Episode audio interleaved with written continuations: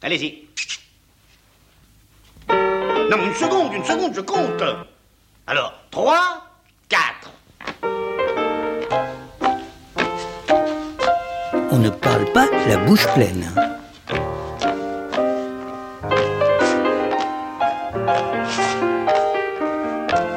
On ne parle pas la bouche pleine. Une émission d'Alain Kruger. Sortez.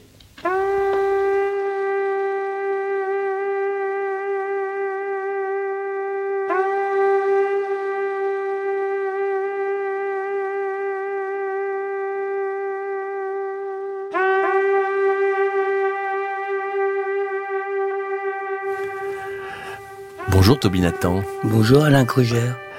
Qu'est-ce que nous, nous entendons? On entend le chauffard. Mais c'est un beau chauffard, enfin c'est un chauffard un peu spécial quoi. Un peu jazzy. Ouais. Et, et qu'est-ce que c'est le, le chauffard? En dehors de, de la corne de bélier C'est la voix de Dieu. Dieu qui vient et qui dit euh, euh, vos rois, vos princes, vos présidents, etc. C'est tout ça, c'est du folklore. Le vrai maître, c'est moi, c'est Dieu. Et là, on baisse la tête et on dit oui. Alors ça c'est vrai dans, dans toutes les religions et s'il y a une affaire importante dans toutes les religions et dans toutes les cultures, ce sont euh, les affaires de cuisine et nous allons nous, nous intéresser à ces affaires de cuisine à travers euh, un sujet particulier qui est celui des, des interdits alimentaire. Et euh, je profite de la sortie de votre nouveau livre euh, Les âmes errantes aux éditions L'Iconoclaste pour évoquer ce sujet parce que euh, ce qui se passe dans le, le secret de votre votre cabinet de psychologue Toby Nathan euh, c'est je dirais, l'accueil de ces jeunes en train de se radicaliser. Et dans ce choix de radicalisation, euh, il y a aussi des choix euh, gastronomiques, Absolu. hein, puisque ils vont euh, refuser euh, la culture passée, parce qu'ils peuvent être euh, juifs, chrétiens ou musulmans, Oui. euh, mais ils deviennent euh, un peu des, euh, Des extrémistes. des extrémistes. Des extrémistes. Et souvent, ça commence par la, les- la nourriture. Ils veulent plus manger euh, la nourriture de la maison. Ils veulent que la nourriture soit véritablement halal. Et, c'est curieux d'ailleurs parce qu'ils confondent halal. Parce que halal en, arabe, ça veut pas dire sacré, hein. Du tout, hein. Ça veut pas, ça veut même pas dire licite, puisqu'on traduit en général par nourriture licite. Ça veut dire pas interdite. C'est de la nourriture pas interdite, donc autorisée aux musulmans. C'est ça Ben, que ça veut dire. On va s'int- on va s'intéresser à ces, à ces nourritures euh, licites et ces nourritures illicites et à ces enfants sorciers.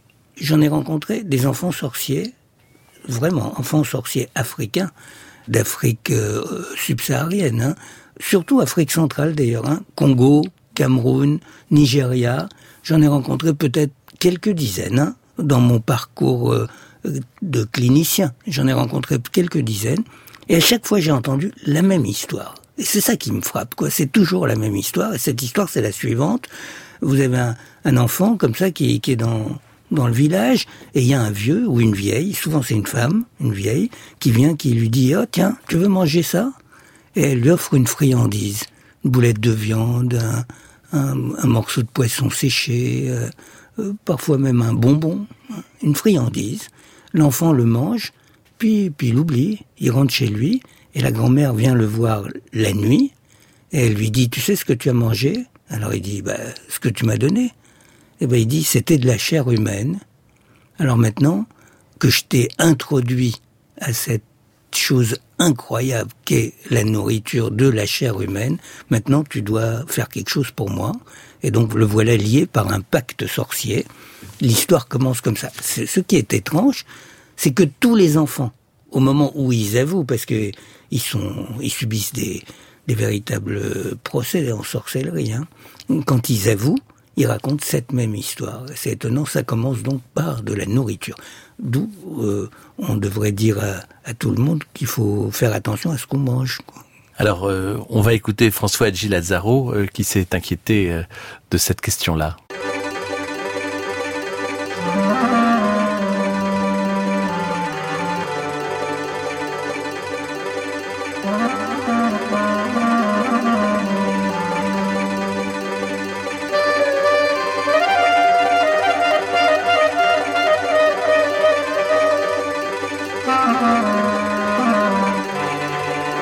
Suis cannibale et je suis un petit cochon. J'aimerais manger ceux qui, comme moi, ont la queue en tire-bouchon.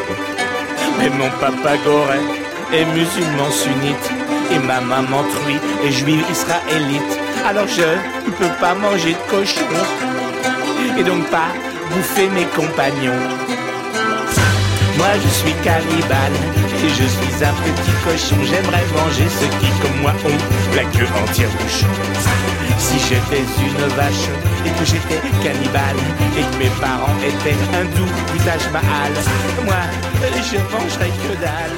Alors, euh, rigolo, hein, je connaissais pas cette chanson. hein. est-ce qu'on ne mange pas de cochon parce qu'on on ne veut pas être cannibale et que le, le cochon, est-ce qu'il ressemble plus à la chair humaine? Alors, bon, il y a plein d'interprétations de, l'interdiction du cochon. hein. Euh, alors, si on regarde l'interdiction du cochon dans la religion juive, je pense que c'est là que ça commence. hein. Euh, c'est manifestement l'interdiction du cochon précède la religion juive. C'est ça qui est surprenant. Il y a un certain nombre de rites comme ça qui sont des rites qui étaient là probablement avant la religion et, et dont la religion n'a pas pu se débarrasser en quelque sorte et, et les a intégrés en les théorisant. En tout cas, c'est ce que pensent les historiens et les archéologues. Des recherches récentes qui ont été faites euh, en Palestine et en Israël euh, ont montré que dans les villages de Galilée et de Judée, il y a des villages à cochons et des villages sans cochons. C'est surprenant, quoi, hein, quand on fouille, mais au, moment de, l'âge de bronze, hein, c'est-à-dire euh, euh, entre 10 000 et 5 000 avant Jésus-Christ. Donc avant le judaïsme, avant les religions que nous connaissons. Il y avait peut-être une religion, mais en tout cas, nous ne la connaissons pas. Il n'y a pas de trace écrite de ces religions. Donc on est amené à se dire qu'il y a euh, deux traditions qui sont là et qui se côtoient. C'est ça qui est le plus important, ça se côtoie. Donc, manifestement, l'interdiction de manger du cochon chez les juifs provient d'une distinction. C'est-à-dire, nous ne sommes pas ceux qui euh, commettent ces, ces espèces de, de, de rituels euh, insupportables, pornographiques, Cochon. cochons, et nous ne sommes pas nos voisins. Nous nous distinguons de cela. Quand on parlait des voisins, ce sont les Grecs, ce sont les, rites on- on euh, sait- à Déméter. On ne sait pas très bien. Alors c'est probablement des c'est ce qu'on a appelé des Philistins. Mais Philistins, on ne sait pas très bien qui sont les Philistins, vous savez, hein, ce qui, a, donné le mot Palestine, Palestine, la Palestine. Les Philistins, il y en a plus aujourd'hui. Hein, euh, c'est pas les Palestiniens n'ont rien à voir avec les Philistins, ce, ce qu'on appelait les Philistins, mais probablement c'était ce qu'on appelait les peuples de la mer, probablement des Crétois ou des Grecs en fait. Hein. En tout cas, de cette famille culturelle, on va dire. Alors, si ils sont grecs, et s'ils sont crétois, alors évidemment, le cochon, oui, il y avait des rituels, et, et ces rituels sont très très bien connus, euh, très répertoriés, qui sont en effet les cultes à Déméter, où on, on- on- on raconte que à un certain moment, eh bien, on présentait une jeune fille, les jambes ouvertes, sur un cochon, et cette jeune fille, ça représentait la terre elle-même, c'est-à-dire l'association du cochon et de la jeune fille euh, les jambes écartées. Et, et bien cette représentation-là, c'était la terre même, donc Déméter, comme vous savez, La Déméter, la terre-mère, ouais. G- Gaïa mater, c'est de là que ça vient. Géméter, ça veut dire la terre-mère, quoi. Et, on cette- vient de là, on vient de là. et on, on mangeait la jeune fille ou on mangeait la- le cochon? On, on mangeait ni la jeune fille ni le cochon. On, on sacrifiait le cochon et on donnait son sang à la terre. Et cette espèce d'accouplement symbolique faisait que les moissons étaient florissantes, etc. Et on sacrifiait des pourceaux qui étaient pas des représentations de gens, c'était des représentations de l'honneur qu'on faisait à la terre dans un sillon qui venait d'être euh, labouré. Dans un sillon tout neuf, on sacrifiait des... Le, le sang des pourceaux devait aller là-dedans. Mais la transformation euh, dans, dans l'Odyssée euh, des marins compagnons d'Ulysse en pourceau, c'est pas du tout neutre non plus. Ah bah bien sûr que non. Alors donc ensuite, ces pourceaux sont évidemment assimilés aux êtres humains et aux êtres humains euh, qui sont, euh, je veux dire, les, la, la, partie la plus sauvage de l'être humain. Le fait d'être proche de la terre, de la fange, de la boue, etc. Parce qu'un cochon, il est dans la terre, quoi. Hein. le cochon, il est tout le temps en train de se rouler dans la terre, dans la fange. C'est par, Donc, par souci de propreté, pour se protéger des bestioles qui ah, l'embêtent. Pour le cochon lui-même, certainement. Mais la représentation qu'on en a, c'est que c'est un être de la terre, c'est un être chtonien.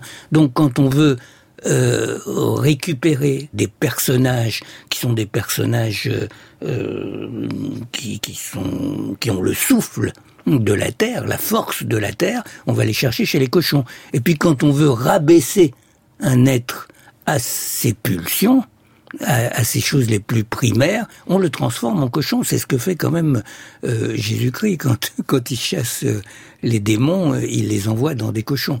À partir de quel moment le porc devient une, un interdit alimentaire? Bah, de, À partir des lois de Moïse. Les lois de Moïse ont...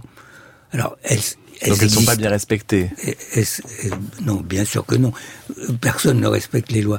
Les lois sont faites pour être transgressées, bien sûr. Non, mais les lois de Moïse, elles, elles existaient probablement avant, mais elles sont rédigées, rédigées, écrites, écrites avec des textes au 8e siècle avant Jésus-Christ. Donc elles existaient probablement au 12e ou 13e siècle, ça, ça remonte pas avant le 13e siècle avant Jésus-Christ. Bon, et donc à partir de ce moment-là, le, le, cochon devient interdit. Et je pense que le cochon est la chose interdite et que les les abominations du Lévitique, avec toutes les théorisations qui viennent se greffer dessus, sont toutes là contre le cochon. C'est le cochon plus particulièrement. Et c'est bizarre parce que c'est vrai que le cochon, c'est l'être humain dans sa ses caractéristiques terriennes, les, ses caractéristiques euh, les plus attachées au, sol, quoi. Hein.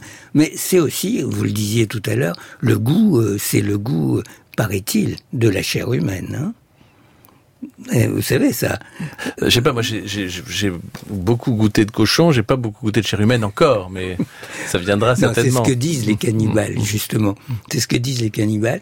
C'est-à-dire, euh, par exemple, on a ce, ce fameux euh, témoignage de, de Clastre, de Pierre Clastre chez les, les euh, d'Amérique du Sud, qui, est, qui était encore cannibale quand il est allé les visiter, c'est-à-dire dans les années 60. Hein. C'est un très très beau livre qui s'appelle Chronique des Indiens Guayaki, qui a été publié en un peu vers 70, 72 par là, je sais plus très bien. Et, dans ce texte magnifique, hein, les Guayaki adorent évidemment le cochon sauvage comme comme la plupart des Indiens, ils adorent ça, et, ils disent que ce qui ressemble le plus au cochon sauvage, c'est quand même la chair humaine. Et quand on leur demande pourquoi ils mangent des êtres humains, ils vous répondent parce que c'est bon. Parce que c'est aussi bon que le cochon.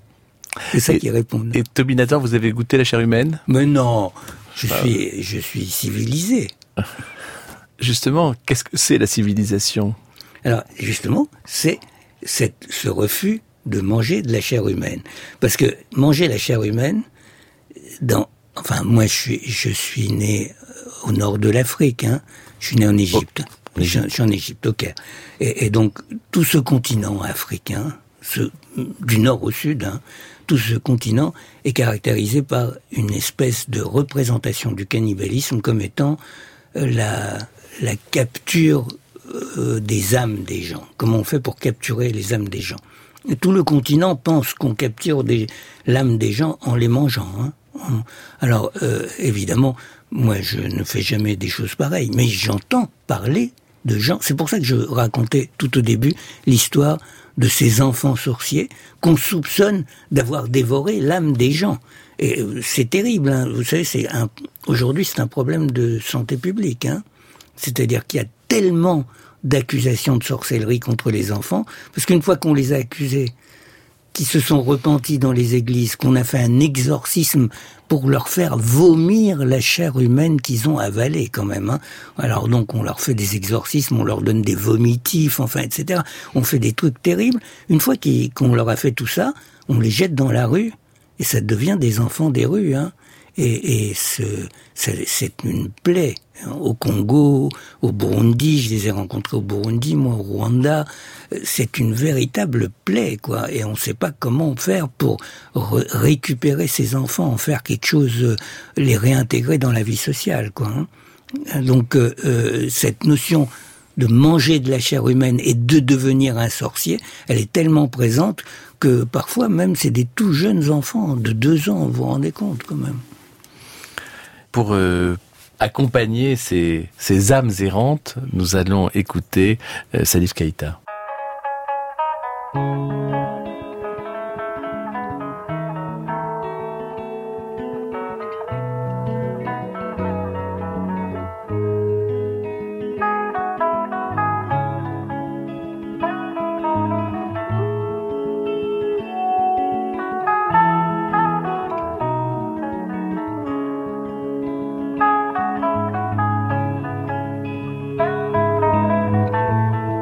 Sur France Culture, on ne parle pas la bouche pleine avec Alain Krugère et Toby Nathan.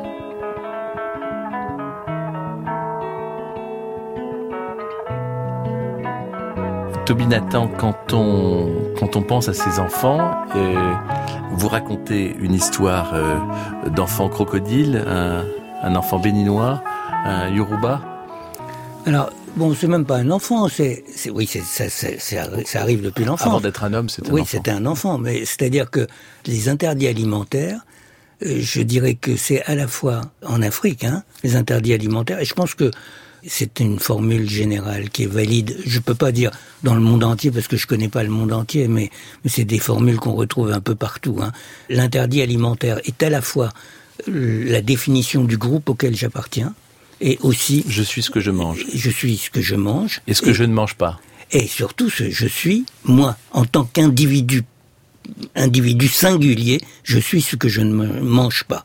Alors, lui, c'était un Yoruba de Porto Novo, et lui, en tant que Yoruba de Porto Novo, dans cette famille-là, il est un crocodile. Et moi, quand je lui pose la question, je lui dis, mais qui es-tu, toi?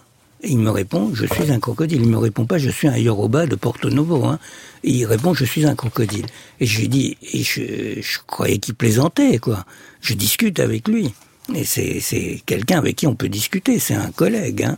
Et, et, donc quand je discute avec lui, il dit mais je sais que je suis un crocodile parce que si par hasard quelqu'un me faisait manger de la viande de crocodile, à mon insu bien sûr, en ragoût sans me dire que c'était du crocodile, eh bien je mourrais sur le champ ou bien je deviendrais fou. Et ça, c'est quelque chose qui m'a sidéré parce que euh, quelque temps après, avec ce même ami, ce même collègue, nous sommes allés dans un groupe, une association des guérisseurs d'Abomey, au Bénin toujours, et nous leur avons, c'était des spécialistes de, de la folie, des guérisseurs spécialistes de la folie, et nous leur avons demandé euh, comment on devient fou à votre avis, dans votre monde, comment on devient fou? Alors, évidemment, ils ont répondu comme, comme les thérapeutes chez nous, ça dépend, machin, etc. Euh, c'est parfois parce qu'on a transgressé des, des interdits ou des choses comme ça, ils commencent à dire, ou parce qu'on a été ensorcelé par quelqu'un. Il y en a un, le plus vieux, qui dit, oui, mais la façon absolue de rendre quelqu'un fou, et on est sûr qu'on le rendra fou, c'est de lui faire manger son ancêtre. Tu lui fais manger son ancêtre, t'es sûr, il se met à délirer. C'est automatique. Ça, c'est sans coup fait rire. C'est quelque chose qui m'a impressionné. Et ça, ça veut dire que l'appartenance, elle est inscrite dans le dégoût. C'est, et, et je me souviens d'une expérience que j'ai eue qui est toute proportion gardée de la même nature. Hein. Euh, C'était avec un, quelqu'un de ma famille, un vieux juif. Euh, on avait dîné ensemble dans, dans un restaurant euh, normal, quoi, qui était pas un, lui, c'était un juif euh, euh, pratiquant, respectueux des interdictions, euh, à la différence de moi. Et donc, il avait pris du veau.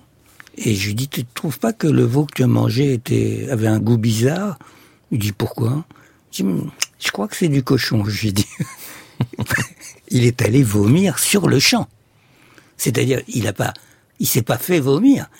Il a été pris de révulsion comme ça. C'est-à-dire que la seule idée s'est inscrite dans son corps propre. Son appartenance est inscrite dans son corps propre. Ça, c'est pour l'appartenance au groupe. Et c'est de, même nature que ce que me racontent les Yoruba sur euh, euh, les crocodiles. Et, l'appartenance personnelle, ça c'est quelque chose qui appartient à ces mondes-là que je connais un petit peu, avec qui j'ai des sympathies, pour qui j'ai des sympathies particulières. une empathie particulière. C'est le Bénin, le Togo, etc. Et, et c'est ce qui se passe au troisième jour de la naissance de l'enfant. Il faut savoir qui est cet enfant précisément et quelle est la divinité qui a permis son arrivée dans le monde. Alors il y en a quelques-unes des divinités, c'est un monde polythéiste complexe. Et alors par exemple si on dit c'est un enfant de Sakpata, Sakpata c'est le dieu de la variole, c'est la terre hein, au fond. Au fond, c'est le cochon aussi, hein, Sakpata. C'est le dieu de la variole parce que la terre, eh ben, elle a des boursouflures comme ça. Il y a des termitières qui poussent comme des boutons sur la peau, quoi. Hein. Et si on dit il est de Sakpata, alors on, on lui dit rien hein, à lui. C'est un bébé, hein. Mais à partir de ce moment-là, il mangera pas de pop-corn, il mangera pas de céréales, il mangera pas de blé, et il saura pas pourquoi. Toute sa vie, on lui aura interdit ça. Et quand vous lui dites euh, euh, tu viens manger avec moi Il dit oui, mais attention, moi, il y a des choses que je peux pas manger.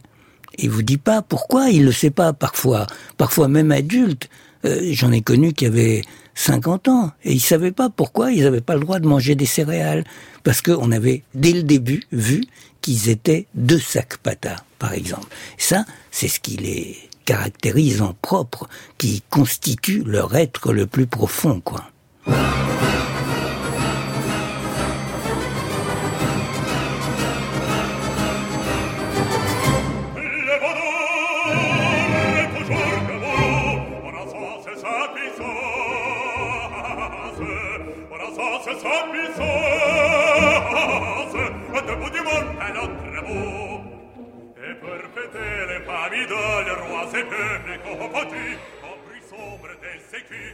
Oui, alors, ça c'était celui de Gounod, euh, mais euh, ce veau d'or euh, biblique que les Hébreux font au pied du mont Sinaï, qu'est-ce qu'il représente? Bon, alors moi, moi ça m'a beaucoup frappé parce que pendant longtemps je savais pas ce que c'était que le veau d'or, jusqu'à ce que j'ai rencontré un, un être qu'on trouve dans les villages au Mali, en fait, hein, qui est le protecteur du village au Mali, qu'on appelle un boli, un boli, boli en en bambara, ça veut dire le placenta en fait. Hein. C'est-à-dire que c'est le placenta du village. Et cette chose-là, ça protège le village tout entier. Il y, a un passage magnifique chez Michel Léris qui raconte comment euh, ils ont ils sont allés voler des bolis dans les villages au moment de l'expédition euh, euh, qu'ils avaient fait avec Marcel Griot dans, dans, les années 30 là et, et, et, ils sont arrivés dans le village et ils ont dit propriété de l'État français c'est un, c'est un monument, c'est une propriété de l'État français. On le ramène au musée de l'homme. Et ils ont piqué comme ça des, des bolis qui étaient de protection du village. Or, si on regarde ce truc-là, c'est un veau, en fait. Hein. Enfin, un bœuf, un veau, euh, une vache, on ne sait pas. Mais en tout cas, c'est ça. Et, et c'est une sculpture de bois et de comment et de brindilles et de terre. De terre. Et de terre. Et puis on a fait. Et de sang. Et de sang. On l'a radiographié on l'a regardé de près et on s'est rendu compte qu'il y a beaucoup de matière humaine dedans, et en particulier du sperme. Et en fait, ce, ce boli contient le sperme des jeunes initiés depuis des générations et des générations. Moi, ça m'a frappé parce que quand on fabrique le veau d'or dans la Bible, on demande à chaque famille de donner des morceaux d'or, en fait, hein, des bijoux d'or, et on va faire fondre le tout et on va fabriquer une divinité qui est un veau, là, à partir de l'or de chacun. Or, l'or, vous savez que l'or représente le corps humain. Vous savez, hein Bah si, bien sûr, puisque quand, quand on épouse une femme, on, on lui donne euh, un, de l'or. Un anneau d'or. On lui donne un anneau d'or pour remplacer l'anneau qu'on lui a pris, puisqu'on l'a défloré.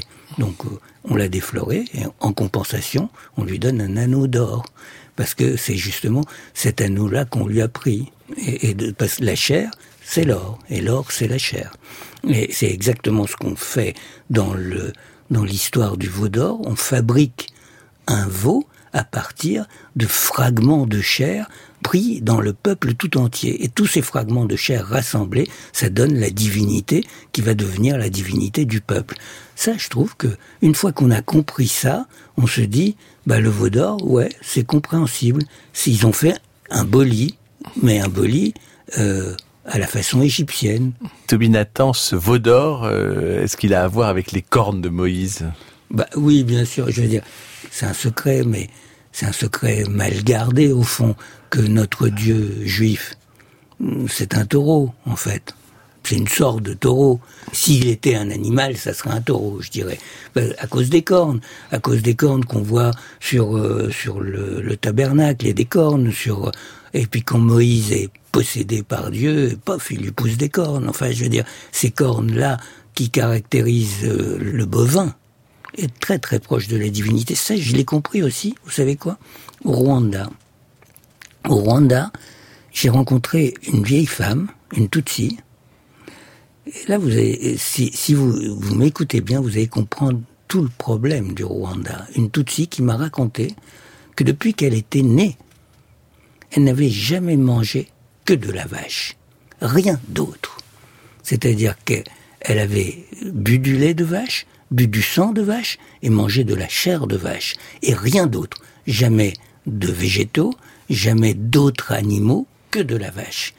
Cette idée-là, et c'est évident, c'est que la vache est tellement un animal parfait, et d'ailleurs on dit hein, que euh, une belle femme, on dit oh, elle, est, elle, est, belle, on dirait une vache. On dit, c'est drôle, hein, ça c'est au Rwanda, on dit ça. Dit, elle, a de, des yeux magnifiques, on dirait une vache, on dit. Et parce que l'idéal esthétique c'est celui de la vache. Et donc on cherche à se transformer en vache. C'est ça que font les Tutsis. On a raconté des choses sur les Tutsis, les relations à la vache, etc. C'est une sorte de préoccupation esthétique transcendante en fait. Hein. Et ça, ça m'a frappé. C'est cette vieille femme qui m'a expliqué ça, qui m'a fait comprendre que le bovin était une sorte de divinité qui était un, euh, irréductible en quelque sorte. Et il y a de ça dans le Dieu juif, oui, absolument. Je vais me faire excommunier à cause de vous. Toby Nathan, si l'on si l'on veut euh, concentrer, c'est trop difficile de concentrer ça en si peu de temps, mais la cuisine, c'est vraiment la façon de se civiliser? Oui, oui, absolument. C'est-à-dire que euh, je pense que je pense les choses comme ça maintenant. Je pense que tous les aliments sont des poisons tous, sans exception.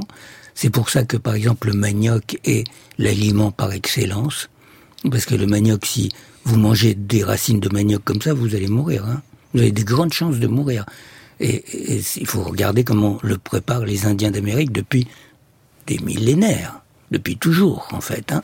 C'est-à-dire qu'on le prend, on râpe la racine, on la fait tremper dans l'eau, parce que sinon, elle développe du cyanure en fait. C'est parce que la plante a une protection en elle-même qui fait que, parce qu'elle est vivante, la plante, elle a une protection pour pas qu'elle soit dévorée par tout le monde tout le temps, puisqu'elle est très riche en, en, en féculents, en protéines, euh, pour qu'elle ne soit pas dévorée par n'importe quel animal, elle développe du cyanure. Et ce qui fait que les gens qui mangent le manioc sans savoir que c'est du manioc, sans l'avoir cuisiné conformément à la tradition, meurent. Donc, c'est pas que il y a des aliments autorisés et des aliments interdits. C'est que tous les aliments sont des poisons, sauf ceux qu'on a préparés par la cuisine. Donc la cuisine est indispensable à la culture. C'est même le béaba de la culture, je dirais. Merci. Ben, merci à vous. Attention, hein. 3, 4.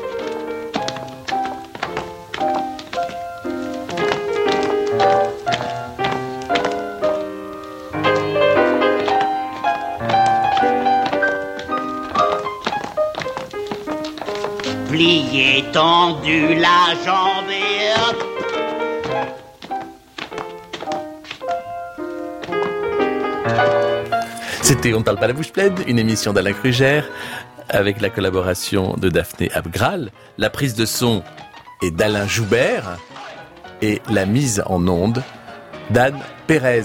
Vous pouvez réécouter cette émission aussi longtemps que cela vous plaira. Et dans quelques instants, écoutez le journal. Il faut aussi podcaster. On ne parle pas la bouche pleine, bien sûr. Bien sûr.